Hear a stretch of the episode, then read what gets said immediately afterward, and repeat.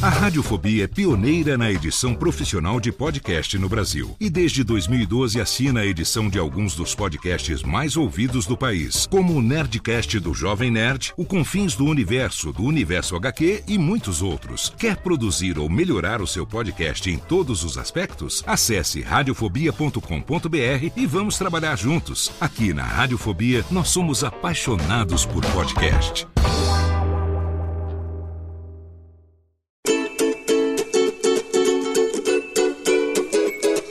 Voz Off, o podcast que conta as histórias de grandes nomes, do rádio, da TV, da publicidade. Grandes vozes que vão ficar para sempre em nossa memória. Apresentação: Antônio Viviane e Nicola Lauleta. Ouvintes do podcast Voz Off, que prazer estar novamente com vocês. Nicola Lauleta, novamente aqui nessas suntuosas dependências do Ecos Estúdio. Sim, sim.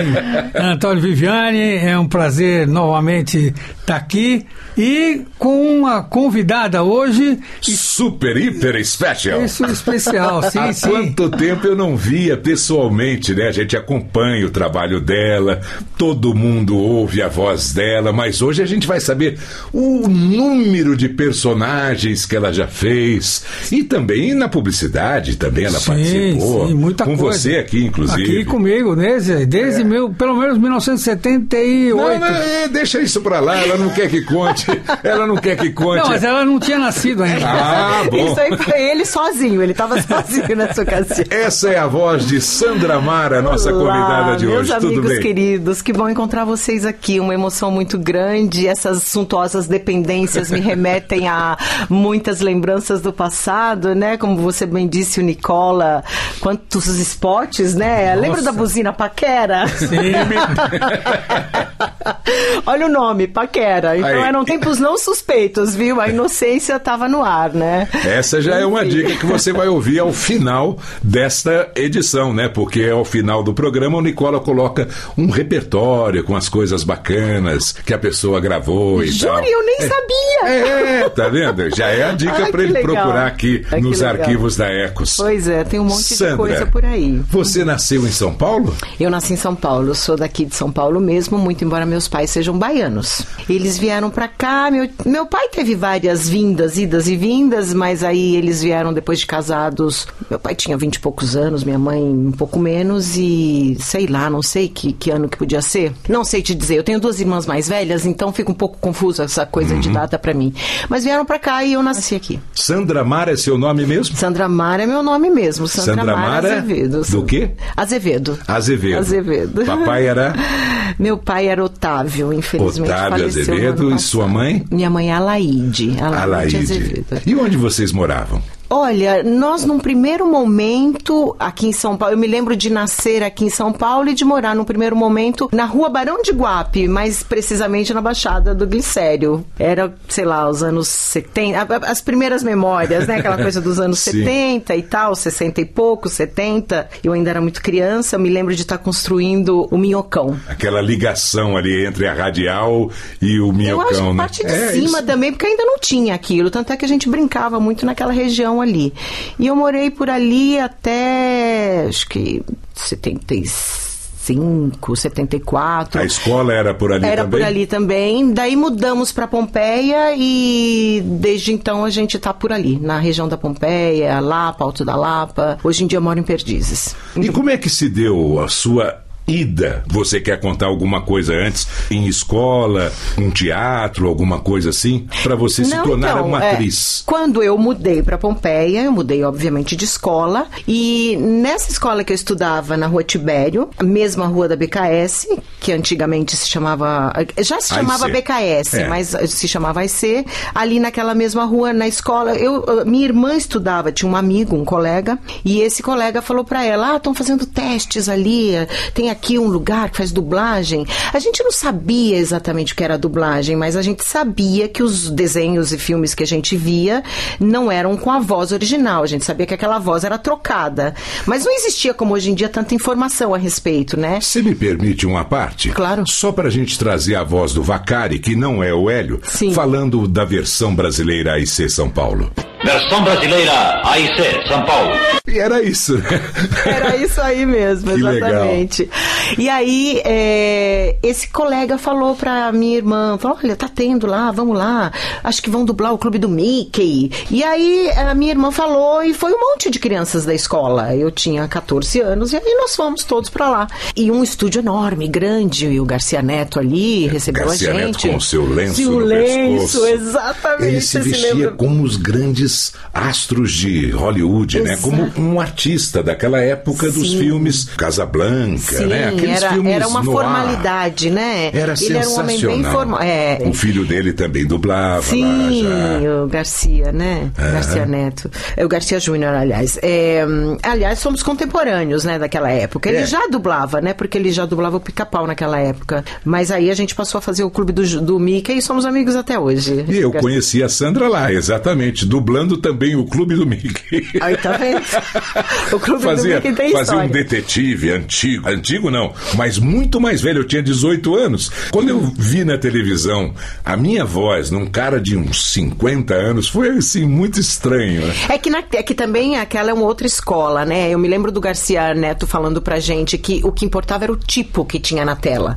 Tanto é que quando eu fiz a escolinha com ele, tinha aquela velhinha. Sabe a velhinha que tinha o piu-piu? Sim. Que ela falava, eu acho que eu vi um gatinho. Exatamente. Então, é- ele colocava aquilo na tela pra gente ficar ensaiando, pra ficar. E eu falava, mas aquela velhinha, eu não sei. Não, não importa, importa o tipo, ele dizia. Você tem que olhar que voz essa velhinha pode ter, porque nem no original essa velhinha tem a voz de uma velhinha de verdade. É alguém fazendo um tipo. Aí que eu comecei a entender que a gente pode, né, ir, ir mexendo na voz pra poder encaixar nos vários personagens que a Muitas gente coloca. Exatamente. Vocais, né? Pô, Exatamente. E aqui, as pessoas, desculpem, vão me perdoar, mas eu considero um dos países que melhor dublam no mundo. É, o e, Brasil, sem, e né? sem sombra de dúvida, acho que isso não é uma. Isso é uma realidade, porque até fora do Brasil, né, se reconhece isso, né? É e muitas empresas. O que- Marcos Matias com Nossa, o ele era genial. Fred Flintstone dele. Ele melhorou o Fred Flintstone. Exato. Ele melhorou, né? E muitos O outros. Homer Simpson que a gente vê Sim. agora.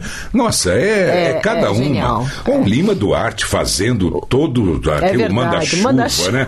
Era, era espetacular. Era... Tartu- a tartaruga Touché. É, então, era muito E legal. Borges né? de Barros, então. Putz. Nossa, Um olha, tem bastante material para você É. colocar no final. A gente não vai interromper a entrevista agora, mas se você puder colocar um pouquinho de cada um desses que a gente falou ao final, só uma palhinha, Nossa. já vai ilustrar maravilhosamente esse nosso episódio É aqui. verdade. E são coisas que ficaram, né? E tá para você ver, se você tá comentando é porque tá aí em algum lugar do seu da sua memória, da sua lembrança, né? E acaba afetando a gente, né? Ficou no afetivo da gente, né? Essa coisa da dessas vozes, né, que imagina. Então, quando eu entrei naquele estúdio eu, e comecei a ouvir essas pessoas todas. E aí voltando ao assunto, é, todo mundo fez teste, minha irmã, esse rapaz e várias outras crianças, e a única que passou fui eu. Olha que talentosa. Não sei se foi talento, não sei se foi destino, não sei o que foi. Eu sei que realmente a única que ele convidou para participar da escolinha que ele ia fazer fui eu. E aí eu passei aí lá toda tarde, eu ficava lá na, na BKS umas duas, três horinhas. Ele colocava trechos de filmes e desenhos e coisas na tela e a gente ficava ali ensaiando e ele ia explicando pra gente o método, como fazia, os tipos que eram criados e, e por aí foi. Aí chegou o Clube do Mickey uns dois, três meses depois. A gente se conheceu e estávamos lá todos dublando. Que legal. Quem mais era da sua turma? Você se lembra? Continuam até hoje? Da minha turma, que continua até hoje, Leonardo Camilo, tem o Aníbal Munhoz, que eu não tenho mais contato, mas que eu sei que anda por aí.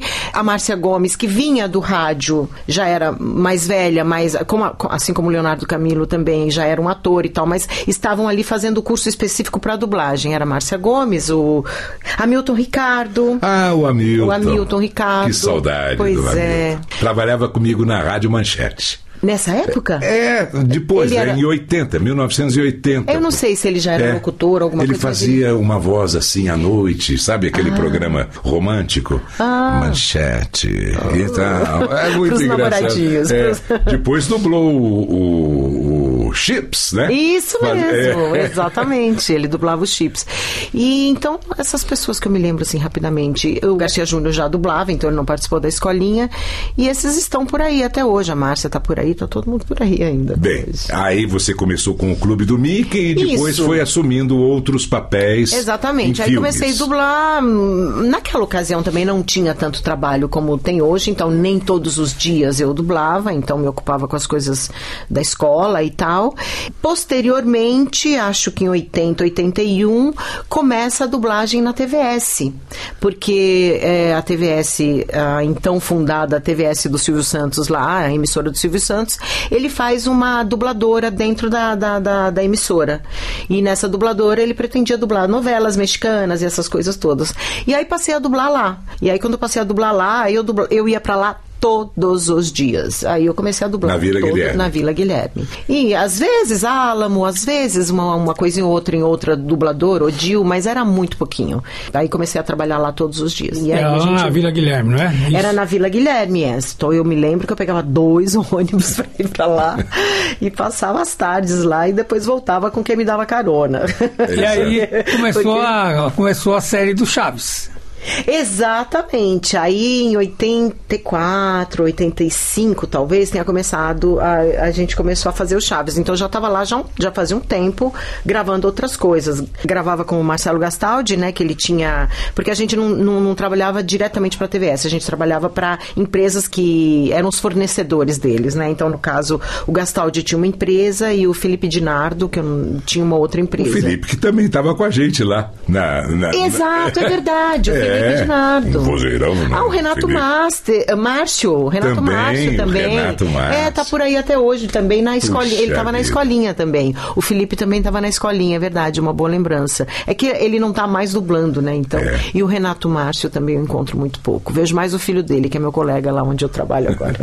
O que, que você dublava antes de começar o Chaves? Ai, novela. Eu fiz uma Novelas. novela que teve mais de 400 capítulos, a Chispita. Novelas mexicanas. Ah, é. Chispita. Então foi uma novela que fez um sucesso imenso, reprisou várias vezes e eu dublava a própria. Foi acho que o meu primeiro grande papel, assim, então por isso que eu estava empenhada todos os dias, que eu tinha que ir pra lá todos os dias e, e trabalhei muito.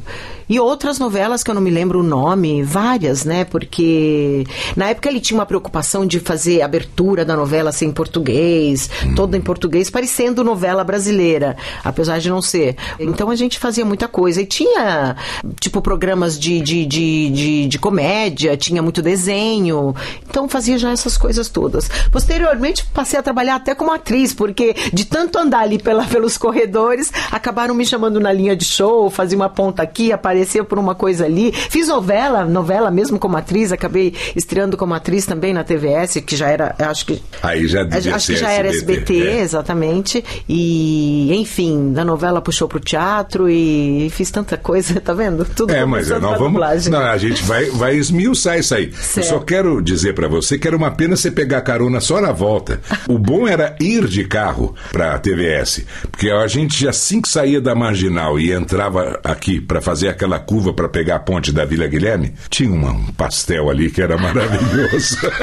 não tinha um dia que eu não fosse pra lá que eu não parava no pastel. Ai, o ônibus não fazia esse Exato, trajeto. é, E não exatamente. podia descer também, né? Não podia, exato, se eu descesse, né? Perdia, porque É. tinha que pegar outro, né? Mas conta pelo menos alguma novela que você tenha participado, o nome, assim como atriz. Ah, como atriz, então, aí é que tá, né? Eu deveria pegar aquelas, todas aquelas minhas coisas que eu tenho lá em casa e começar a, a, a fazer algum, um, um, sei lá, um. Uma organização É, dela. dar uma organizada em tudo e talvez até postar nas redes para ficar uma coisa um pouco mais fácil de eu também me lembrar, porque na medida que a gente vai vendo e olhando, né, e, e falando a respeito, né, o ouvido mais próximo da minha boca é o meu mesmo, aí eu vou me lembrando das coisas, né. Mas e, e depois de, de lá você foi também fazer teatro. Então, a- a- eu estava fazendo uma novela como atriz, que eu era a, a- fazia eu fazia par com o Matheus Carriere. Eh, eu era a parte jovem assim da novela, né? José, Giuseppe Oristânio, tinha um monte de, de atores assim. Jo- Jonas Mello era meu pai. A novela se chamava Eu não me lembro, acredita que eu não me lembro? não me Não tem lembro agora. problema. Não me lembro agora. Enfim, porque tem- teve outra, Jamais Te Esquecerei, eu confundo as um pouco os nomes, mas enfim. Tava fazendo essa novela, nessa novela tinha o Luiz Serra, que tá por aí no teatro, e ele falou pra mim, eu tô fazendo uma peça e lá estão precisando de uma atriz porque tem uma substituição pra ser feita. E eu precisava de uma menina como você, que é pra fazer minha filha. Você não quer tentar? Eu falei, "Nun- Nunca fiz teatro, né? Eu tinha feito um infantil, na verdade. Eu tinha feito um infantil, mas era, era crua de tudo, né? Aí ele falou, não, mas não tem problema, vamos lá e tal. Aí eu fui. O diretor da peça era o Zé Renato, o assistente de direção era o Fran Carlos Reis. Eu fiz um teste rápido assim, eles me viram no palco, me deram o, o texto, eu li e também ali passei. Temos aqui uma Shirley Temple do Brasil. Parece mentira, mas os tempos eram mais inocentes mesmo, sabe, gente? Não tinha todo esse aparato de hoje em dia, né? Obviamente, eu era. Eu tinha o físico do rolo, como a gente diz, né? Obviamente, eu estava no lugar certo com as pessoas certas. Obviamente, ele tinha me observado trabalhando ali na, na, na novela, porque eu fazia a namoradinha do filho dele, então frequentava a casa e tinha todo o nosso texto e todas as nossas cenas. Então, provavelmente tenha levado ele a fazer o convite. Então, quando eu fui, eu falei que eu era crua, mas ele observou alguma coisa a mais que talvez eu não pudesse saber na época, porque eu era muito, muito novinha. Mas foi isso, assim, e passei mesmo e comecei a fazer essa substituição. Essa peça eu lembro o nome, O Dia em que Alfredo Virou a Mão.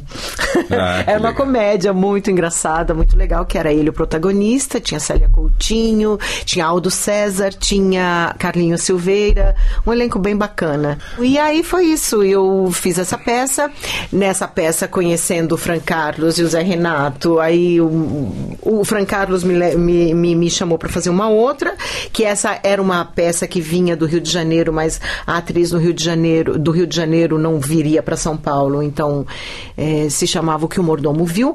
Aí um- um- o, o, o Dia que Alfredo virou a mão era um texto brasileiro do João Bittencourt. Essa outra era um texto inglês, eu acho, Joe Orton, o nome do, do autor. A direção era do Flávio Rangel, que estava, inclusive, já na época fazendo um tratamento para câncer, né? Depois veio a falecer. Mas é, tinha Jandira Martini, Rildo Gonçalves, Guilherme Correia, muita gente boa. Que legal.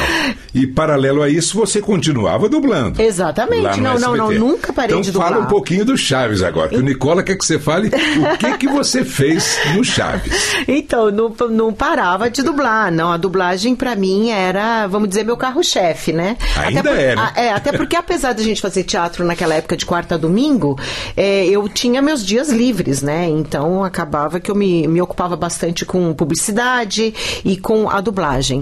Aí um dia o Marcelo Gastaldi, eu tava fazendo com ele o Snoopy que era um desenho que eu amava dublar lá. Nossa, tinha feito a Luluzinha, fiz o Sno- tava fazendo o Snoopy, e ele falou pra mim: "Vem ver aqui um, um episódio que a gente vai fazer um piloto de uma série, parece que é uma série, não sei quantos tem, quantos não tem, uma coisa aqui". Eu fui lá olhar, assim, né, de alegre mesmo. Ele tava escalando. Ele falou: "Você vai fazer essa moça aqui, essa menina aqui".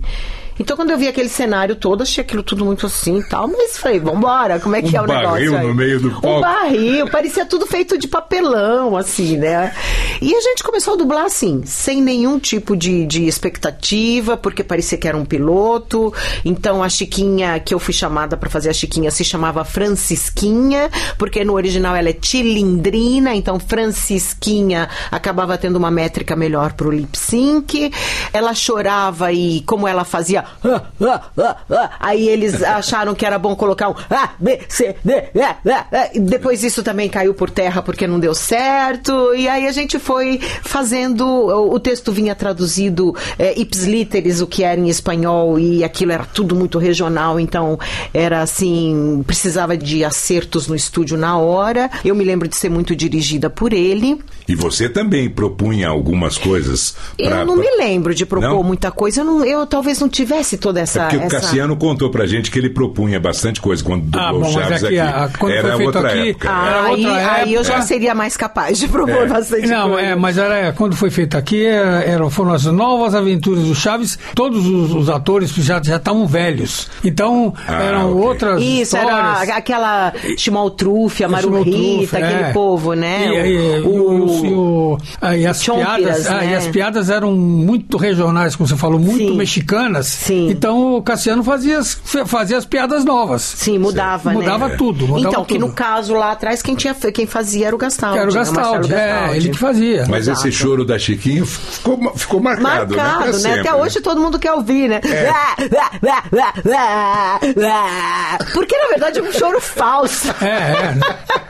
É um choro falso, né? Ela só. Meu papaizinho lindo, meu amor. Ai, papai, o Chaves me pegou, me jogou no chão, me bateu e comeu meu sanduíche. Tudo mentira, né? Sensacional. É, mas eu acho que é isso que fez virar um sucesso. Porque era uma coisa diferente. né? Era muito Era muito diferente. diferente. Porque quem veio na sequência seguiu exatamente isso aí que você fez. Sim, porque se não fizesse exatamente igual, já não teria mais aquela, né? É, já não não, era mais um encontraria. perso- é, já não Porque era fez um um sucesso enorme, né? Ex- Quando foi ao ar, vocês se surpreenderam, né? Totalmente, porque a gente falou, gente, como assim, né? As pessoas gostam disso aí, né? A gente até se divertia muito fazendo, mas vocês sabem bem que tem muitos trabalhos que a gente se diverte muito fazendo e que depois não encontra no público, né? Não encontra, Não- não- nenhum não tem tipo um de respaldo, ressonância, é. né? É. Então, quantas peças de teatro o ator adora tá fazendo e o público tá lá "Oh", bocejando. Por quê? Porque ah, eh, são trabalhos que às vezes nutrem muito mais a gente, que dão pra gente uma, uma descoberta daquele lugar, né? Onde tá essa emoção, onde tá essa piada, onde tá esse reconhecimento e, e às vezes o público não chega, né? Nesse... Então a gente achava que o Chaves era meio isso, porque era muito divertido pra gente ali no estúdio, acabava tendo muita risada e a alteração de texto era feita na hora, então era tudo é, muito, hum, como que eu posso dizer, muito fresco, muito, tava tudo muito Incipiente. E- e- exato, a gente não tinha nem ideia se aquilo que era colocado podia funcionar mesmo, porque não tinha nada que nos indicasse, né? Acabou que as pessoas amavam aquilo, né? Toda a criançada, então, aí de repente a criança assistia com o avô, aí o pai não via a hora, e aí o SBT começou a colocar de manhã, de tarde, de noite, né? Aquilo foi uma loucura. Que coisa É, fantástica. muito fantástico. Aquele, acho que o Chaves, o primeiro trabalho de dublagem da modernidade, vamos dizer assim, que tá marcado, que tá suspenso em algum É. lugar aí e que acho que muita gente lembra, né? É, é, a gente ouve contar de histórias de pessoas, sei lá, uma classe média alta, que falava: não, meus filhos não podem assistir porque são coisas que deixam eles meio imbecilizados, é, é piadas imbecis e não sei o quê. No final, essas crianças também assistiam escondidas dos pais, entendeu? E todo mundo vê. E não tem hoje em dia advogado, engenheiro, médico ou qualquer outra profissão na faixa dos 40, 40 e pouco que não tenha visto Que não Chaves. tenha visto, é verdade. Não tem, não tem. É. Então a molecadinha começou lá com a gente com 5, 6 anos, 7, outros começaram um pouco mais velhos, mas essa faixa etária dos 40, 40 e poucos hoje são casados com filhos que também gostam de Chaves, entendeu? Então, o Chaves realmente é um, é um fenômeno. É um fenômeno, é. é. É um fenômeno. Muito bem, Francisquinha. que depois virou Chiquinha. Isso, Por conte. quê? Exato, exato. Porque Chiquinha acabou ficando mais. Coloquial. Exato. É, o Chiquinha, o mais Francisquinha. brasileiro, né? Exato. O Francisquinha parecia uma coisa que tava falando com uma mulher, blá, blá, blá, blá, né? Então, ela era uma adulta vestida de criança, como todos os outros, mas do- de todos eles, ela inclusive era a que mais parecia menina, criança mesmo, né? Porque ela era muito magrinha, muito miudinha. Chiquinha acabou sendo uma coisa mais rápida, né? É. E ficou mais bonitinho e coube mais naquela personalidade dela, porque ela, ela é sapeca, ela é safadinha, ela, ela é esperta, né? Tem lá o coraçãozinho. Mentira. Tem lá o coraçãozinho dela em algum lugar, porque ela não é totalmente peludinho, esse coração. Mas ela é a que leva vantagem o tempo inteiro, né? Então Chiquinha combinava com tudo isso, esse choro mentiroso combinava com tudo isso. Aquele firrote, firrote que ela fala, pois é, pois é, pois é, combinava com tudo isso, entendeu? Então ficou aquela personalidade gostosa, né? Acabou sendo é, um personagem que tem muita gente que ama, né? Assim, muito, muito mesmo. É, e se você analisar o pessoal que dublava, todos eram muito craques. É, eu acho que a gente tinha um talento Tinha um timão natural. lá, né? Era um Tinha um time, timão, é, né? É, é um talento natural, assim, que todo mundo aproveitou daquilo pra botar pra fora, né? Sim, é, eu, acho que, todo mundo colaborava se- sendo o máximo. porque Exato, todos porque eram. assim, eu não fazia exatamente, eu não fazia troca de texto, eu não tinha essa esperteza ainda, essa perspicácia toda, mas eu me entregava, né? É. Eu ia junto com o que eles pediam pra eu fazer e intimidava até mais do que eu, do que eu sabia, porque até então a gente dublando só as novelas mexicanas, que tudo era falado baixo e que tudo era assim, que não sei o que, tinha uma formalidade senhor, senhora o tempo inteiro. Não, eu me lembro de uma novela que tinha a corcundinha e que tinha outra que tinha um tapa-olho. Então eram coisas muito antigas pra gente, né? E pra mim na época que eu já não falava Roberto, e ainda tinham dubladores e atores É. que falavam Roberto, eu já não falava, então eu já era meio moderna pra, pra época, né? Já participava de um outro momento do mundo. Então, assim, aquilo ali hum, foi pão pros meus dentes, né? Eu me entreguei mesmo e, e fazia com muito gosto, adorava. É, e, e mesmo na publicidade, foi uma época que a gente fazia muitas, muitos sketches, né? muitos diálogos. Ah, é que hoje não tem. verdade, não hoje não tem. tem. né? Hoje você tem só ou depoimentos ou as pessoas falando ah, O texto de texto cabo a rabo. cabo a rabo, Sim. mas eh, tinha muitos sketches, muito, muitos Era muito diálogos. criativa, muito, né? É, é. Ué, Era pois o mu- primeiro comercial que eu gravei na Ecos não era um casal falando e eu só assinava? Você só assinava, É, mas então. o- Eles falavam sobre o curau de milho verde e vigor, né? É, e- e aí eu vinha e assinava.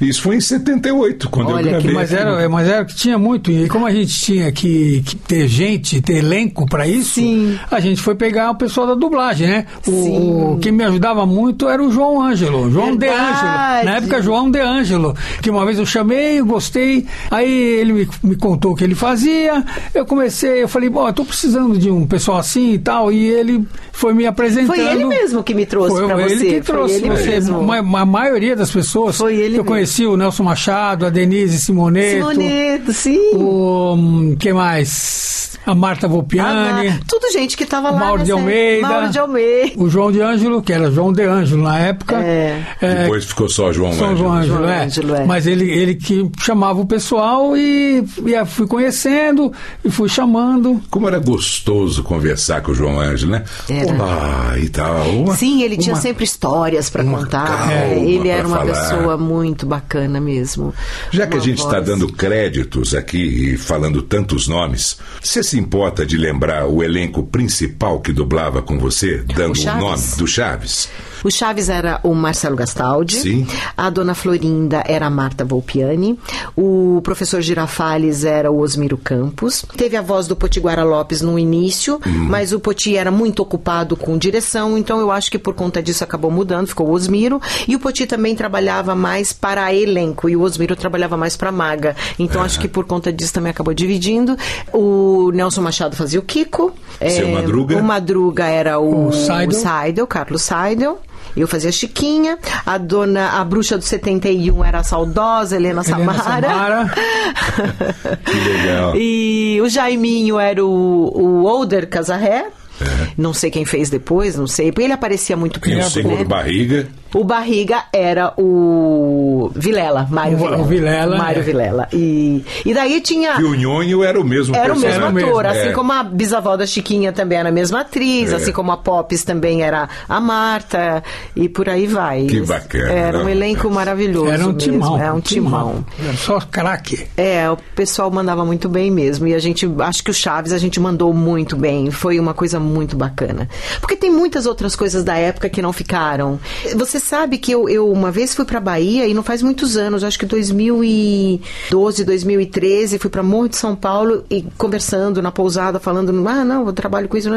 Tinha pessoas que, não, mas eles são brasileiros. Tinha gente que acreditava que era um elenco brasileiro que tinha morrido no tal do, do, um desastre aéreo. Tinha essa lenda urbana que falava. E muita gente, de tanto que eu acho que as pessoas se identificaram e olharam aquilo. Ninguém se importava que a- na época a gente trabalhava com aquelas beta enormes, né? Então a gente não tinha um sincronismo perfeito.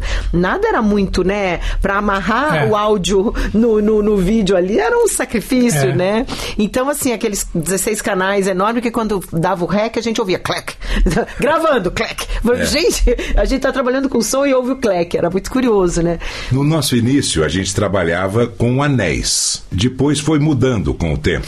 É, porque nessa ocasião já o Silvio Santos inaugurou a gravação sola, eh, solo, É, solo, anel né? era, era um trechinho, tem que explicar, né, pro Era um trechinho de É 20 um trechinho segundos de 20 de celuloide cortadinha, cortava mesmo em 20 segundos de cena, colocava aquele bloquezinho, aquele topzinho de 3 segundos e ficava girando ele na tela, né? E Eram aí o ator vinha. E era né? um anel, porque na verdade ele era um loop de, de- Da cena, da né? Cena, Daquela da cena ceninha. em, em em película. Em película, em celular. Furada, né? É, então em película, era- exatamente. E aí o dublador ganhava por anel.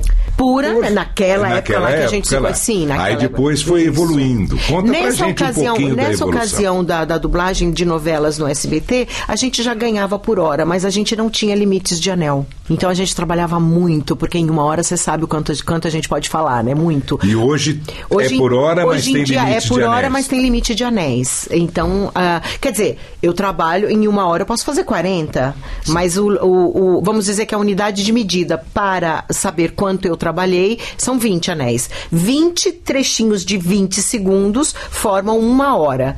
Essa uma hora é o, o- o piso, vamos dizer, do valor, de um valor que a gente pode receber pra gente saber quanto a gente trabalhou naquele filme, naquela novela, naquele seriado, entendeu? E se você, se você faz mais, porque você tem capacidade de fazer mais, Você vai receber qualidade, vale sempre o maior. Você, você vale, ganha, exato. ganha pela... Vale o maior. Se em uma hora eu fizer 40, eu ganho duas horas. Se em uma hora eu fizer uma hora, um, um, 30, uma hora e meia. E por aí vai. Mas também o contrário vale hoje em dia, porque se eu precisar de duas horas para fazer 20, porque às vezes a coisa é muito difícil, não tem, né? Mas vamos dizer que tenha, eu vou ganhar a hora, eu não vou ganhar ó, os anéis. Vale o maior. Nessa ocasião a gente ganhava por hora. Era, era um- uma grana boa, porque era 20% do salário mínimo a hora. Então a gente falava muito. M- muito embora fosse sincronizando, ou seja, com, com o personagem lá na tela, que já era monitor de TV, eu já gravava sozinha, tinha mudado tudo, aquela situação da BKS, que a gente gravava todo mundo junto, né? Sim, então é. tinha mudado completamente. Então ele inaugurou, ele foi corajoso, né? Porque a gente gravava em cima do magnético, então apagava todas, tudo, tudo quanto é, é- é trilha, é, todo o áudio que tinha de passos, de, de, de, de água caindo, de rumores de roupa, de barulho de carro, tudo. Tinha que ser feita uma sonoplastia toda nova ali, né? Por isso que muita gente falava da, não, não sei, alguma coisa nessas novelas que não me convence, né? Ah, o som é estranho. Era estranho porque as pessoas não estavam ainda habituadas, né? Porque uma vez que tinha que se matar o que tinha no original, colocar a voz e criar toda aquela trilha, A né? ambiência, A ambiência, tudo. então ficava uma coisa que ainda não era. Até contra a regra voltou. Mas tinha, tinha um estúdio lá que a gente via o cara lá dentro, chacoalhando coisa, botando água no copo, atendendo o telefone, tocando o telefone e assistindo na tela e fazendo. É, tinha, Isso. tinha os especialistas. Tinha né? os precisa ser- especialistas. Balançando a- porque ele era sozinho É, fazendo todos os Balançando a folha de zinco Isso. para fazer barulho de trovão. Tipo É, isso, é isso exato. mesmo. Era muito engraçado. A gente, ficava- eu ficava assistindo, eu ficava vendo. Porque era um aquário também, ele ficava lá dentro fazendo sozinho, né? É, que loucura. é, mas era interessante, porque é uma capacidade. Era uma capacidade, né? É que porque- hoje nós temos uma facilidade que isso aí fica. É, isso aí é um folclore, se É você folclore. ver, né? Mas você sabe que eu ainda hoje, como diretora de dublagem, eu, eu tenho os meus esqueminhas, as minhas anotações, tudo em papel. E aí eu anoto, escrevo, né? Eu tenho lápis e borracha, porque eu anoto, depois eu, eu quero apagar, eu apago e não sei o quê. Aí tem um colega meu que fala, fala assim, não, mas você ainda faz isso aí? Como assim? Por que você não faz tudo no, no, no, no- computador e não sei o quê? Eu falo pra ele, é um privilégio, porque eu sei escrever. Nem todo mundo sabe. Mas não é verdade, porque é um pouco isso aí. Hoje em dia a facilidade é, tanta que fica parecendo uma coisa assim absurda, mas teve uma, uma, uma época em que precisou de uma pessoa É. que ela precisava saber fazer tudo isso em sincronismo com o que estava na tela. Ou seja, no tempo justo, no tempo certo, o passo, a água no copo, o telefone tocando, né? Mas essa evolução sua como dubladora? É, Nessa ocasião, então, eu já me sentia meio evoluída. Não, não, porque até você acabou de dizer que hoje é diretora. Então Hoje eu quero que você conte um pouquinho dessa trajetória. Aí, é, na peça que eu fazia com o Fran Carlos, que era essa desse texto inglês, eu conheci o Juca de Oliveira numa das noites de Gigeto, depois da peça, com a Célia Coutinho, Fran Carlos e etc., Jandira Martini. E eu conheci o Juca de Oliveira que falou pra mim assim um dia: eu tô escrevendo um texto e tem um papel pra você. Eu falei, nossa, que honra, né? Nem te conheço direito e tal. E, e assim eu fui fazer um, um, um, uma peça, um, um, espetáculo de teatro que foi um sucesso retumbante na época, segundo uh, muitos especialistas, é antes e depois dessa peça, que se chamava Menomale, e direção da Bibi Ferreira, com esse elenco absurdo que nossa. era Juca de Oliveira, Fulvio Stefanini, Luiz Gustavo, Maria Estela, Nicole Puzzi e eu. E aí eu já estava também me sentindo bem evoluída, porque estava trabalhando com gente boa, e tudo dessa forma, como eu estou te falando, é uma, uma indicação atrás da outra. Assim como vim aqui com o João Ângelo e, e dessa forma fiz tanta coisa, tantos trabalhos aqui com você, né? Eh, com Nicola aqui na Ecos e depois fui em outros estúdios também por, a, por aí afora que acabaram me conhecendo por conta desses trabalhos que fiz com você. Uh, eram tempos não suspeitos, era uma época de inocência, a gente conseguia, pelo talento e mérito, ir adiante, né? E aí fui fazer essa peça e era um grande sucesso e durante um ano e meio, casa lotada com 15 dias de antecedência, é, e fiz muita publicidade. Meu, na época tínhamos outdoor, então meu rosto lá nos outdoor, com publicidades variadas, na televisão e outras e coisas. E eu passava e falava, ó, oh, minha amiga. Eu conheço. eu conheço ela. Daí tem um hiato, porque eu, eu fui pra Itália. Eu mudei pra Itália, eu, no, no final da temporada dessa peça em São Paulo, eu fui pra Itália, e acabei que eu ia ficar dois anos, três, porque eu tinha um desejo de estudar, de fazer história dell'arte. E acabou que eu fiquei oito anos na Itália. E, e, então acabei ficando oito anos que, né, foi essa. essa não, não, tá, tá, tá maravilhoso, foi maravilhoso. não, mas assim, é, rompeu um pouco esse, essa trajetória nesse momento aí. Porém, oito anos depois eu volto. Ó, muito embora eu tenho que também dizer que na Itália eu estudei teatro, eu fiz cinco espetáculos de teatro, eu participei, a gente participou, a minha companhia participamos de uma de uma de uma mostra de teatro teatro num, numa mostra que teve em Roma e a gente ganhou em primeiro lugar. Então, assim, ho recitato in italiano, ah, entendeu? Então foi uma coisa muito bacana, é, foi bacana. Foi muito legal. E, então, assim, não é que lá eu não fiz nada, eu Sim. não treinei, ao contrário, né? Treinei bastante. Qual cidade você morava? Eu morei em Roma. Roma mesmo. Roma mesmo, é. E daí, em 96, eu voltei para o Brasil. Dez dias depois, é, eu tinha um, um. Eu tenho um primo que tinha um um bar na Lapa. E tinha um sujeito que tomava lá uma bebidinha todos os dias nesse bar. Eu tinha acabado de voltar da Itália, a família sabia, etc e tal. E aí, é, esse rapaz conversando, esse meu primo conversando com esse rapaz, falou: Nossa, você faz? Você vem aqui todo dia, você trabalha aqui perto? Ele falou: Não, eu vou aqui, na rua, aqui, na Lapa, isso o quê. É, eu faço dublagem o meu primo falou: Nossa, você faz dublagem. Ele falou: É. Falou, Nossa, eu tenho uma prima que faz dublagem. Ele falou assim: Como assim, uma prima que faz dublagem? Ele falou: É, uma prima. Ela, aliás, morava fora, tá voltando agora. Aí ele falou: Ela se chama Sandra, Sandra Mara. Era o Fábio Villalonga. Aí ele falou: Nossa, Sandra Mara é sua prima? Ele falou: É. Ela, ela voltou da Itália? Porque eu dublava, o Fábio dublava essas novelas que eu dublava também, não é? Na uhum. TVS, SBT e tal. Então a gente se encontrava muito. Ele, ele falou: É, voltou. Aí ele ele falou: Olha, eu vou dar um telefone para ela, para ela dar uma ligadinha para um colega nosso que agora tem uma dubladora. Dez dias depois eu já estava nessa, nesse lugar, que era a dubla vídeo do João Francisco, João Francisco Garcia. E aí eu comecei a dublar, mas eu falava tudo assim, né? Porque eu tava com aquele sotaque italiano, né? Porque eu tinha falado oito anos só, só italiano, então eu falava tudo assim. Então demorou um pouquinho para eu engrenar, mas rapidamente já comecei a dublar de novo, e aí a Neide Pavani também já me chamou. Então as pessoas que me conheciam de antes, né? Eu encontrei um cenário de dublagem completamente diferente diferente. Todo mundo já, a maior parte, gravando todo mundo sozinho, em todas as casas, não só na. na a, a, aliás, a dubladora da TVS não existia mais. É, novas dubladoras em Não, um monte de lugar, é, pipocou um monte de lugar. um monte de lugar. Mas comecei a dublar com a Neide Pavani, trabalhava na Centauro, me chamou.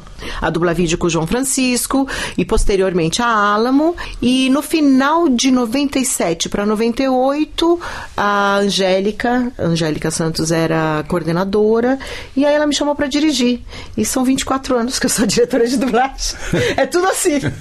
Mas continua dublando também. Continuo dublando. Daí eu, eu dirigi na Alamo durante uns cinco anos essa direção de dublagem tem um horário específico? Na Alamo, naquela época, tinha, porque Sim. a gente entrava às 8 e saía às 18, praticamente. Então tinha. Eu acabava que eu saía de lá ainda conseguia dublar em alguns estúdios que iam até às 10, mas a Alamo parava às, às 18. Então, mas eu di- dirigia lá. Posteriormente, a gente fez meio período, né? Então trabalhava das 8 às 15 ou das 15 às 20, e, e aí eu tinha período, o período inverso para poder eh, dublar. E hoje em dia também é a mesma coisa. Sexta e. Segunda e sexta eu trabalho das, cas- das 14 às 20, terça, quarta e quinta eu trabalho das 8 às 14. Então eu tenho o período inverso para Por isso que dublar. nós estamos gravando numa quarta-feira à tarde aqui para atender o, o- a agenda, é, Ai, super lotada. É uma agenda que nem tá Mara. tão lotada nesse E momento. olha que né? nós nem estamos pagando. Imagina se a gente tivesse pagando anel aqui, né? Do tanto que eu já falei aqui, meu amigo. Já daria umas 5 horas de dublagem. ai, ai. E me diga uma coisa: quando foi lá pro Serres? Ah, sim.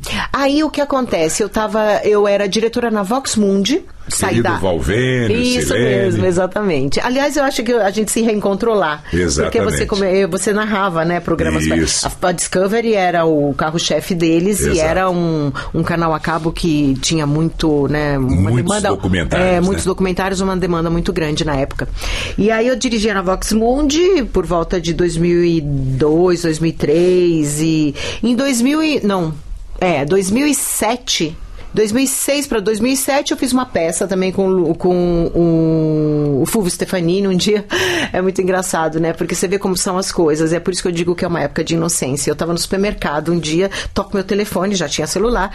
Era o Fulvio Stefanini me chamando para fazer uma peça com ele. Ah, uma substituição, estreia essa peça, mas a moça não vai continuar. E aí eu me lembrei de você, não sei o quê. Fui fazer um teste também. Era o Zé Renato, de novo, o, o diretor.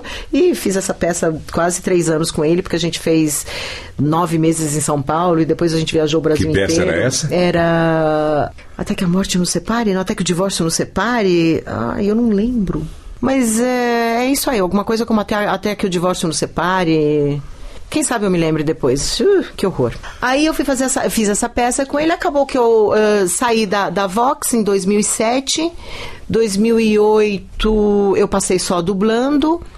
No final de 2008, um colega da Vox me falou que, tá, ah, que, que tinha eh, a SP Telefilmes e que eles estavam fazendo teste para a voz do canal ENI. Aí eu, eu falei, putz, me indica, né? Só tô dublando tal. Me indica- ele me indicou lá pra pessoa, eu fui lá, fiz o teste e passei. Então eu voltei a rever o Serres, com quem eu tinha trabalhado antes em publicidade, né? Acho que tipo 15 anos antes, sei lá, ou mais até. E voltei a revê-lo, sabia que eu não sabia que ele era o dono da, da, da empresa. E aí comecei a, a fazer a voz do, do ENI lá no, na SP Telefilmes. E no final de 2008 para 2009, me- me- meados de 2009, ele me falou: Você faz dublagem, né? Eu falei: É, eu, eu trabalho com dublagem, eu sou diretora de dublagem. Atualmente não estou dirigindo, mas eu sou diretora de dublagem, trabalho com dublagem. Ele falou: É porque eu tenho uns canais aqui, o- os canais History, A&E, exatamente, Biography e, e Entertainment, que eu faço a parte da narração com a legendagem. Mas agora parece que a exigência da dublagem está se tornando muito urgente. Eu não sei o que fazer, porque acho que era a Carmen, a senhora que trabalhava Sim, é lá com Carmen. ele, a Carmen. Ele falou: ela não é, é, ela não é da dublagem e preciso de alguém para fazer essa parte para mim. O que que você acha? Eu falei: ah, eu acho que eu sou a pessoa certa. Falou com. Encontrou aqui. Gente, mas você me encontrou finalmente. Já devia ter me falado Já isso a devia ter me semana passada, pelo é. menos. Mas assim, foi muito rápido mesmo. Eu E já o Serres, que gente Nossa. finíssima, né? Ai, uma maravilha, né? Sinto tanto que ele tenha ido assim, tão jovem da forma como foi, enfim. E a Sandra me dirigiu lá num documentário que eu gravei pro History Channel, se não me engano. Sim, sim. Sobre Einstein. Sim, É. verdade. Sim, sim. Quando você vira aí um. Ah, então, a minha um experiência, a minha experiência em Vox Mundi tinha me, me, me feito, né, relembrar, então, é, o Otávio Sesc, você, é, Ronan. Ronan, exato. Irineu, to- é, Edinho. exato, todo mundo que a gente Dedé pôde Gomes. depois, é, o Dedé trabalhou bastante pra gente lá, então todo mundo que eu pude, porque assim, aí eu comecei a, a entrar num- na parte é, que eu até então não fazia, né, eu estava sempre na frente A do microfone. regimentação. Exato, toda aquela parte anterior a- ao programa ir para tela e ao programa ir para o estúdio para ser dirigido, dublado e etc. Então aí cabia a mim revisar não só os textos, é, rever tudo, como escalar É. e chamar os narradores, chamar todo mundo. Então foi um trabalho assim que eu pesado, né? E durante seis anos quase, né? Foi bastante tempo que eu fiquei lá. E foi muito legal, porque cresceu muito, a gente deu oportunidade para muita gente, tinha muito documentário, muita gente nova na dublagem. E muita gente começou papéis lá comigo 10 anos atrás e até hoje, né? Trato Feito e Alienígenas do O Passado. Ângelo Bizarro. Do Ângelo Bizarro, é verdade. Ângelo Ângelo Bizarro. O Júnior faz o- os alienígenas. as Joali- até é, hoje. é, no início era o Zeda, Fernando Ah, é? Zeda, é, Ah. que fazia. Trocaram, acho que tro- foi trocado em algum momento lá, não sei. Enfim, então eu fazia toda essa parte e escalava todas aquelas vozes daqueles depoentes, né? Porque os depoimentos eram todos feitos por cientistas, por, hum, sei lá, espertos no assunto que, em que se tratava o documentário. E posteriormente também os reality shows, né? Trato Feito e eh, Quem Dá Mais e Caçadores de Relíquias e todos aqueles programas que acho que até tem alguma outra dessas franquias ainda tá lá no, no, no canal History. E aí fazia toda essa parte. Tinha muito mais documentário, não tinha muita ficção. Aí com o A&E apare- começou a aparecer alguns filmes, alguns, alguns documentários mais é, com dramatização. E fiquei lá um tempão fazendo isso aí. E saí, acho que em 2014 início de 2014 e comecei na TV Group. Porque assim, o Serres era meio que o, o titular da Acre Sound, que era uma empresa argentina que trabalhava para Disney, que fazia produtos Disney. Posteriormente também o Serres eh, se se desliga dessa sociedade, dessa joint venture, sei lá, que ele tinha, mas as empresas funcionavam no mesmo, no mesmo prédio. Então a, a, a acabou trocando de, no- de nome, ficou, mudou para a TV Group. É, tem uma outra pessoa que é a coordenadora, que é a gerente técnica responsável por tudo isso aí. O crescimento dos streamings baixou a demanda da TV a cabo, né? Então History esses aí também foram diminuindo um pouquinho a quantidade de trabalho. O Serres foi mudando de, sei lá, a visão dele foi para outro lugar e ele acabou sa- saindo do prédio onde ele, onde ele funcionou a SP Telefilmes e hoje em dia funciona lá exatamente a TV Group. Então eu saí de uma porta e entrei na outra. Porque Você eu, tá lá. Eu sou diretora hoje da TV Group que trabalha para Netflix, para a gente faz mais ficção mesmo, não tem do- muito documentário. Muito embora a Disney tenha comprado o Net Geo, né, recentemente, então tem algumas coisas de reality show e tal, mas é, meu nicho tá mais ali no Netflix, Disney, produtos assim de ficção, né, live action. Eu gostaria de dar uma passada para o assunto publicidade. O que marcou na sua vida? Tenta fazer assim um- numa ordem cronológica até chegar nos dias de hoje. Não sei se você ainda continua gravando comerciais. Olha, é, então, a- a- na publicidade, assim, a minha primeiríssima experiência foi mesmo com, com o Nicola, aqui na Ecos, e não era aqui, né? Era lá na... Era lá no Otávio Paraíso, Neves. Isso, Otávio Neves. exatamente, era lá, era- não era aqui. E assim, eu tenho uma lembrança de ter feito muita coisa. Eu me lembro que a gente tinha um, Tinha sei uma lá, produção boa. bastante coisa. E depois com o Thomas, como. Thomas é, Roth. Thomas Roth, Na também Lua fiz- Nova. Lua Nova, Lua Nova, é isso que eu queria lembrar. Na, na época, Eldorado, Rádio Eldorado, tinha um estúdio Sim, Eldorado Estúdio que também. Eldorado. Não, fiz muita coisa com eles também. Era coordenado pelo Cebolinha. Isso, então fiz muita coisa lá, eh, inclusive para a própria rádio, para a própria rádio Eldorado. E aí fiz publicidade também como atriz, né? Fiz muita coisa como atriz. Eh, hoje em dia eu não faço, não faço muito.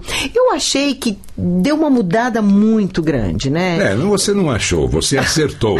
Eu acho que, eu acho que é, é um pouco o que aconteceu nessa pandemia com a dublagem, né? Porque a história da gente trabalhar remoto, da gente poder ter um estúdio em casa, fez com que muito muito rato saísse É. do esgoto. E os relacionamentos se Se perderam. perderam, e aí você não tem mais, você não enxerga as pessoas, você não vê as pessoas, você não tem mais aquela questão do portfólio e que aquilo lá pode ser importante e alguém vai efetivamente ouvir aquilo e falar: nossa, essa aí. Você tinha um portfólio de Eu tinha um, tinha, tenho até um, inclusive feito até pelo próprio Nicola, que, Ah, tá, que que tá guardado e tudo. Nicola, você acha? Ou senão ela manda pra Não, gente. se ela tiver, me arruma, que eu não sei que. ah, não, Eu tenho, eu tenho um portfólio lá. Então você eu, manda eu pra preciso gente, tá achar, bom? mas eu mando, eu envio, É. sim. Enfim, então assim, as coisas mudaram muito. Então, hoje em dia, assim, não é uma coisa... Eu gravei tanto com a Voz do Brasil também, né? Sim, o Tico Teppin, Zé Rodrigues, Isso, Rosana. exatamente, exato. Tanto, e, e foi uma época muito boa, e fiz muita coisa. Não, não era a voz da assinatura, como é o Antônio Viviane, né?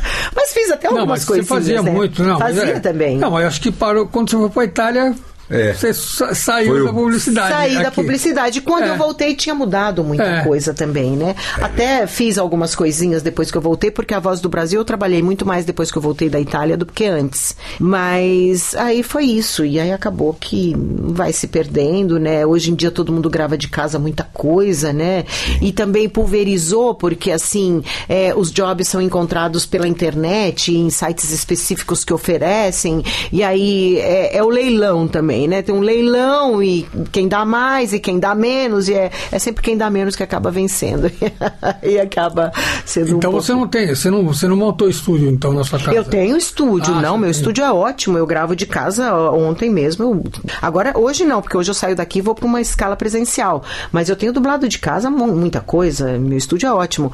É, eu faço, mas o que eu quero dizer assim, que é, muito antes de eu ter o estúdio por conta da pandemia para dublar, outras pessoas já tinham para gravar. Então isso foi pulverizando o trabalho de, de, de, de, de publicidade, né? E já não tem mais spotzinhos onde tem aquela interação, onde a gente fazia Fazia as ceninhas, as né? cenas, é. E que eram tão. Eles cativavam, né? Porque você É. começava a ouvir, ah, aí aquilo interessava, você ouvia até o fim. Aí você ouvia o final mesmo, e, né, e você sabia do que se tratava. E na dublagem é assim também, né? Agora, o, cada personagem vai lá e grava só a sua parte, a sua parte, a sua parte, a sua parte. Mas existe uma Muitas vezes um demanda da- da- da- das empresas de que seja feito é, é, presencialmente, e acho que o remoto não é que não veio para ficar, em alguns casos até vai ficar, mas eu acho que em, ah, tem uma. Porque nós temos muito contrato de confidencialidade. Hoje em dia se trabalha de uma forma alucinante. Então, muitas, muitas séries você grava o episódio na semana para poder ir na outra semana ir pro ar. Por quê? Por- e aí você grava com um monte de, de marca d'água, você vê só o rosto de que, da, da, sua personagem, você não vê com quem você contracena.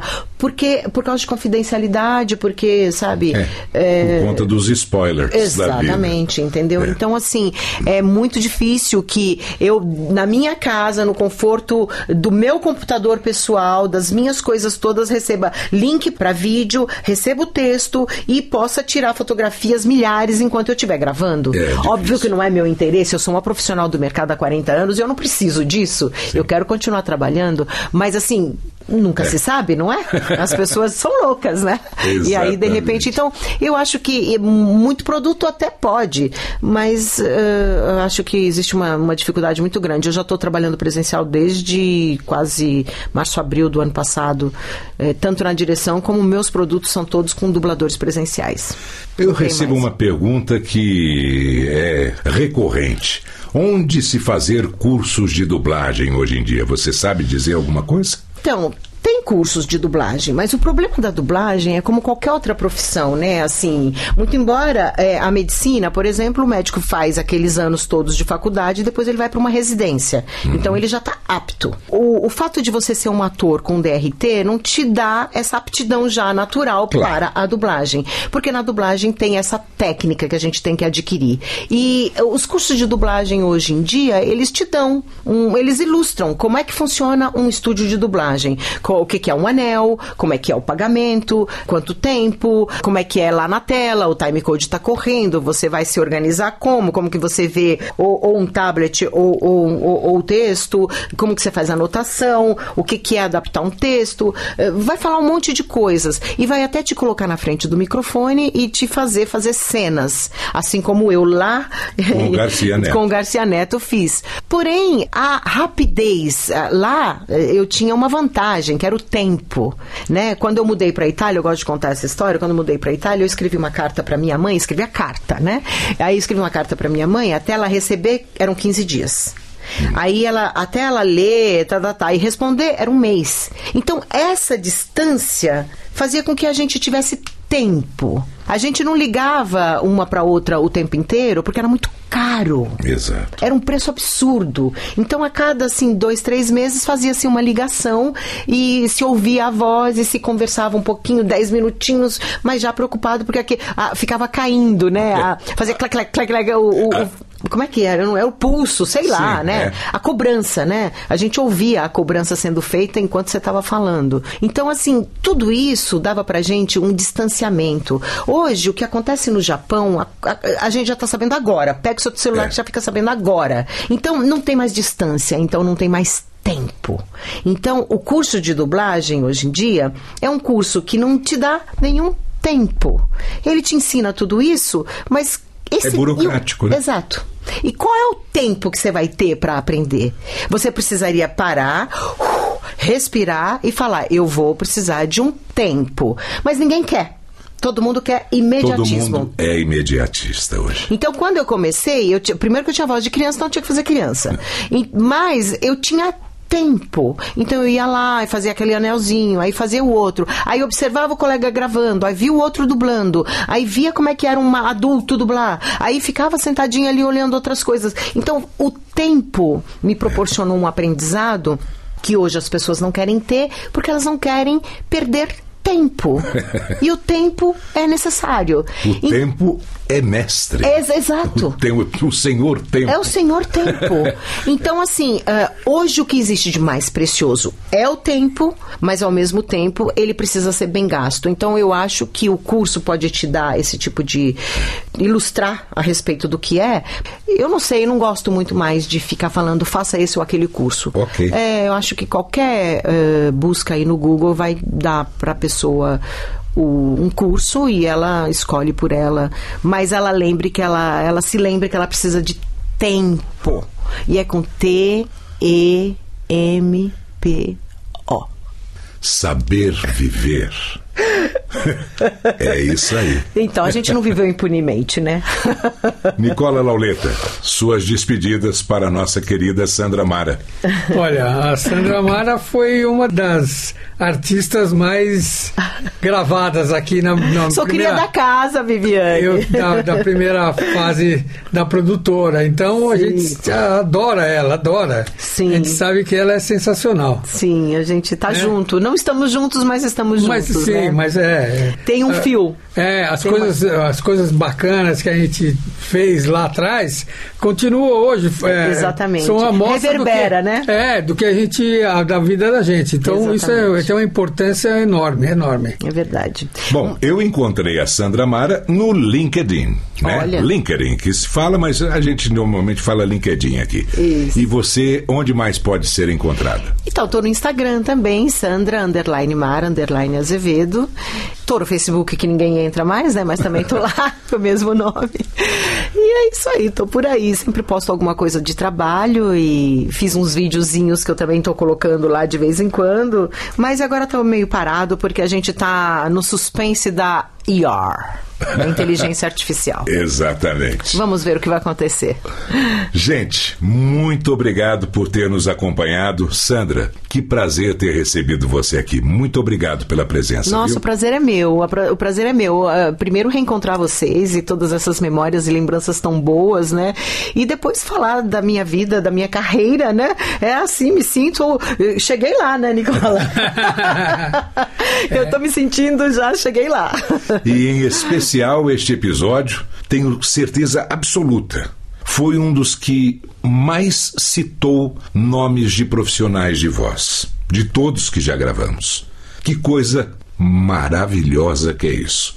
Porque esse foi o nosso intuito Uhum. de preservar a memória das grandes vozes do Brasil. Nossa, e qualquer dia podemos voltar e aí começar a fazer de novo tudo, porque tem muitos, né? Tem muitos mesmo. São inesquecíveis todos eles. Ouvintes que são apaixonados por isso, que nos acompanham sempre. Muito obrigado pela audiência. E no próximo mês estaremos de volta com mais um episódio do podcast Voz Off. Abraço a todos e até lá. E depois de ouvir a história da Sandra Mara, vamos lembrar de grandes vozes saudosas, algumas que foram citadas nessa entrevista, atuando em spots para rádio, numa época que diálogos eram muito comuns na publicidade. A produção foi do Ecos Studios, minha produtora. Para começar, um esquete com os saudosos Osmiro Campos, que também dublava o professor Girafales do Chaves, e o grande e saudoso Alaor Coutinho para um cliente que também não existe mais, a Pompeia Veículos. A locução final é do saudoso Gilberto Rocha. Seu abutre, você me traiu! Levou minha picape em outra oficina! Sua raposa das planícies! Eu não sabia da oficina exclusiva de picapes da Pompeia! Você me paga, seu gambá dos desertos! Como eu podia imaginar que as peças têm desconto de 20% na revisão e tudo em três vezes sem juros? Tome isto, seu chacal! Oficina exclusiva de picapes da Pompeia. Apareça, seu velho coiote. Rua Guaicurus, 181. ok, vamos fazer as pazes. Tome um trago por minha conta, hein? Por Deus, leve minha picape na Pompeia!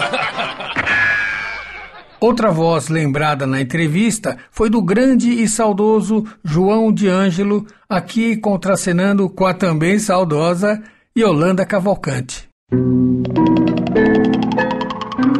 Estou vendo você e o futuro frente a frente. Fácil, fácil. Claro, né, Madame Yara? Deve ser essa bola de cristal aí. Não, você e o Monza, frente a frente. Monza, o novo carro aí na bola? Não, no Consórcio Nacional Chevrolet. No consórcio nacional Chevrolet, eu e o Monza frente a frente. Fácil, fácil.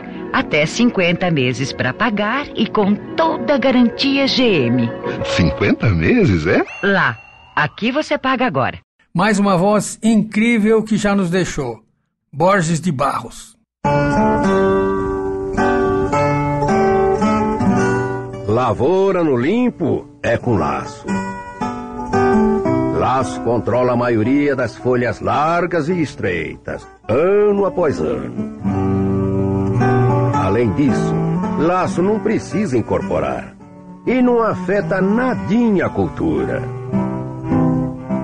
Ano após ano é plantar e colher. O que a gente planta hoje, colhe no futuro. Eu uso laço, cuido do futuro. Tem que cuidar, né, filho?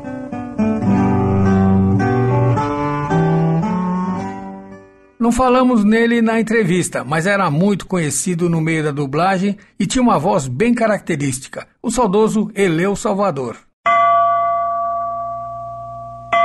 Senhor, diga-me, por favor, qual o nome da melhor pilha?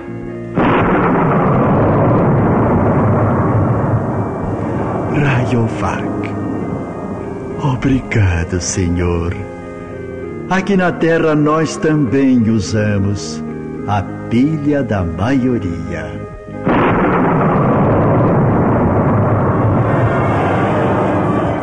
A voz do Fred Flintstone nacional todo mundo conhece, então ouça o grande e saudoso Marcos Matias fazendo outro papel em que ele era especialista: o Diabo.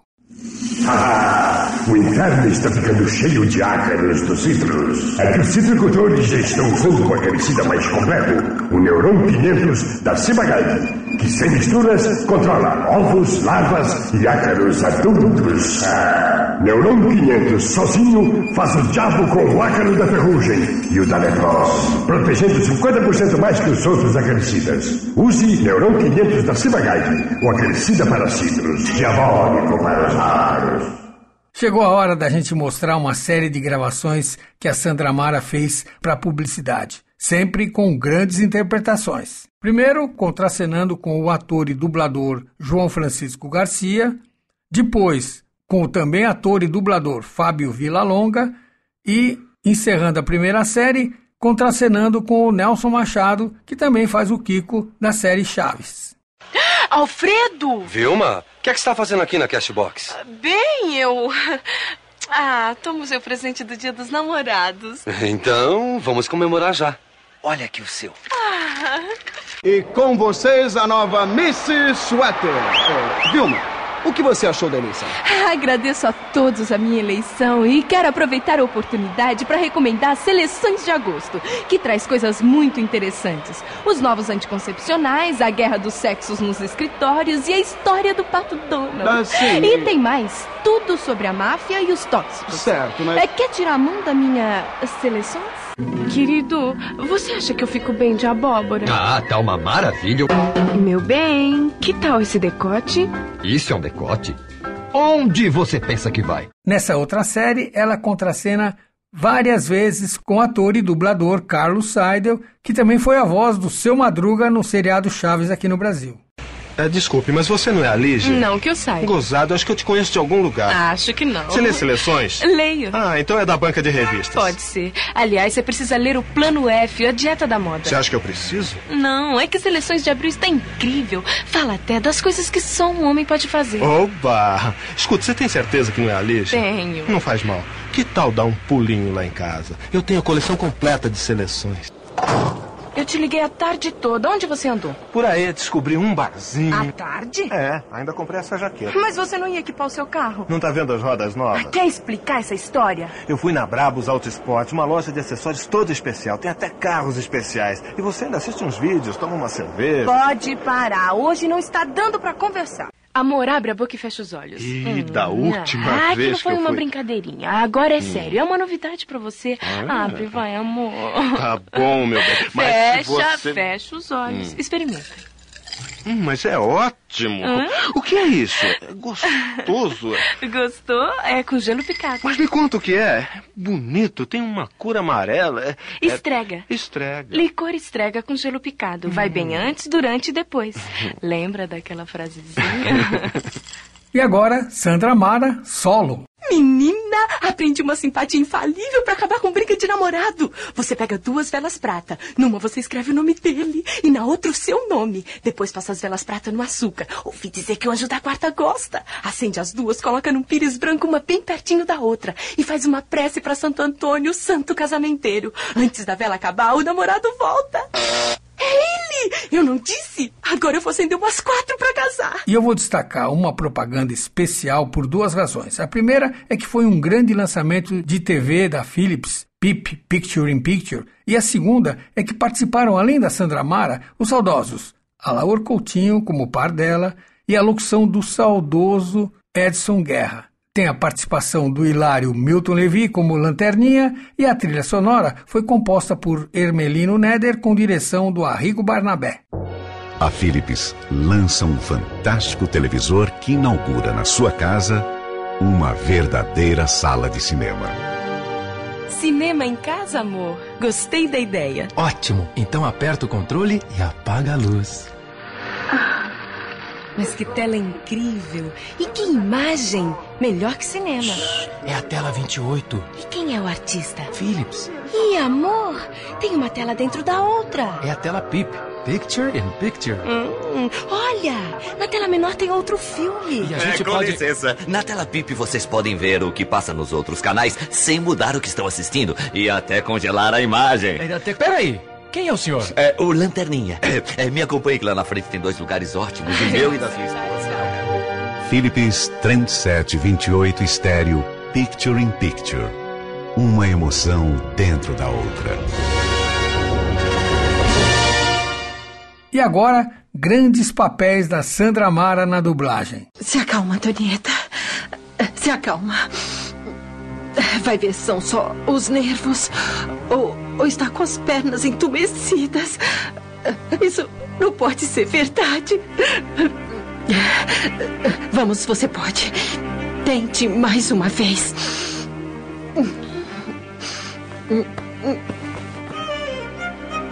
Não.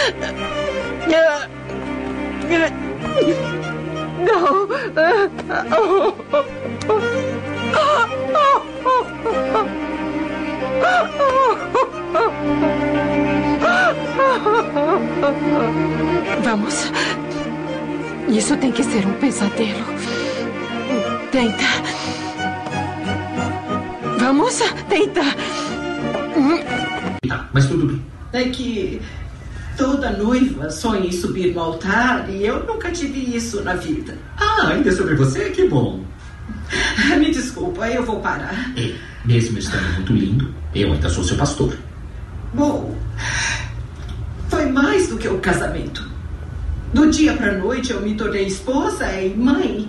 E eu sinto que perdi muito da vida. Márcia, o que é que você tá fazendo? Isso não é lavador de sapato, Márcia. É lavador de bola. Vamos, tira o seu pé desse sapato. Se quer ser uma Cad, Márcia, você tem muito que aprender. Bem, assim que a senhora Barca jogar, você pega a bola e limpa pra ela, antes que ela jogue de novo. Uma personagem que ficou marcada na dublagem brasileira. A Chispita, novela mexicana que passou no SBT. Não, mas eu não sou empregada. Vivo contente. Me tratam bem, me compram coisas. Bom, é que os pais castigam os filhos. Então me tratam assim, como se eu fosse uma filha. É minha tia e a amo. Mas é que eu não poderia viver sem vocês. Não, mas eu não quero ir daqui. Eu me tranco e não saio. Não. Não vão me levar. Não vão me levar. Não tenho vontade de comer. E para finalizar, a Chiquinha do Chaves. Senhor Barriga, eu tenho uma boa proposta para o senhor. Qual? Veja, eu vou com o senhor até o restaurante da Dona Florinda e eu fico distraindo Chaves para que não aconteça nada. Enquanto isso, o senhor conversa com a Dona Florinda. Olha, olha, não é uma ideia. claro que não. Só que tem uma condição. Qual? Que me compre um sorvete, senhor Barriguinha lindo, que gracinha que ele é, sim? Sim, eu já espero. vamos, vamos. Ah, sim! E o senhor me compra um sorvete? Sim, mas vai na frente. Ai, sim, sim, de chocolate eu então. Não, de chocolate não. De baunilha. Baunilha com flocos e um pouco de crocante. Ai, talvez um pouco de nata. Está bem, também, está que eu bem, adoro. Hum, e pode vir com cobertura de chocolate. Atropelem a Chiquinha! Pois vai esperar sentado, porque esses desejos, os maus desejos, não acontecem! Acontece sim, senhora! Não acontecem! Vai ver só! Que alguém provoque choro na Chiquinha!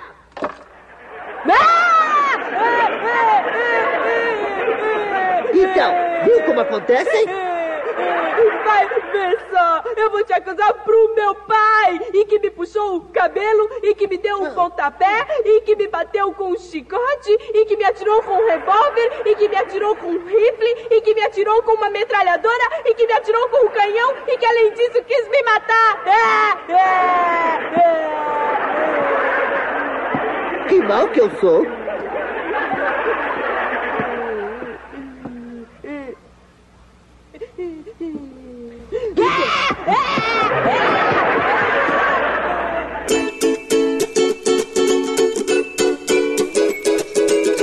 Este foi mais um podcast da série Voz Off. Criação, produção e gravação: Antônio Viviane e Nicola Lauleta. Trilha musical: Alexandre Monari. Gravado no Ecos Studios em 2023.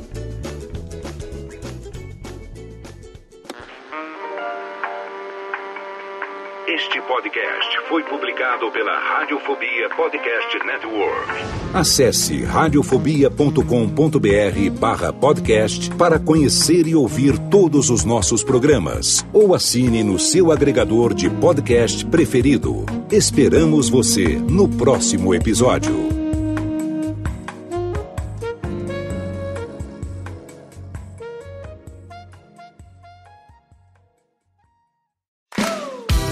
Eu sou Léo Lopes e quero convidar você a ouvir o Pod Notícias, a sua dose semanal de informação sobre o mercado de podcasts no Brasil e no mundo. Um podcast curtinho de 15 minutos com o resumo de tudo que acontece nesse universo do podcast que cresce a cada dia e que chega até você toda segunda-feira às 7 horas da manhã no seu agregador de podcast preferido e também no YouTube. Acesse agora em podnoticias.com.br.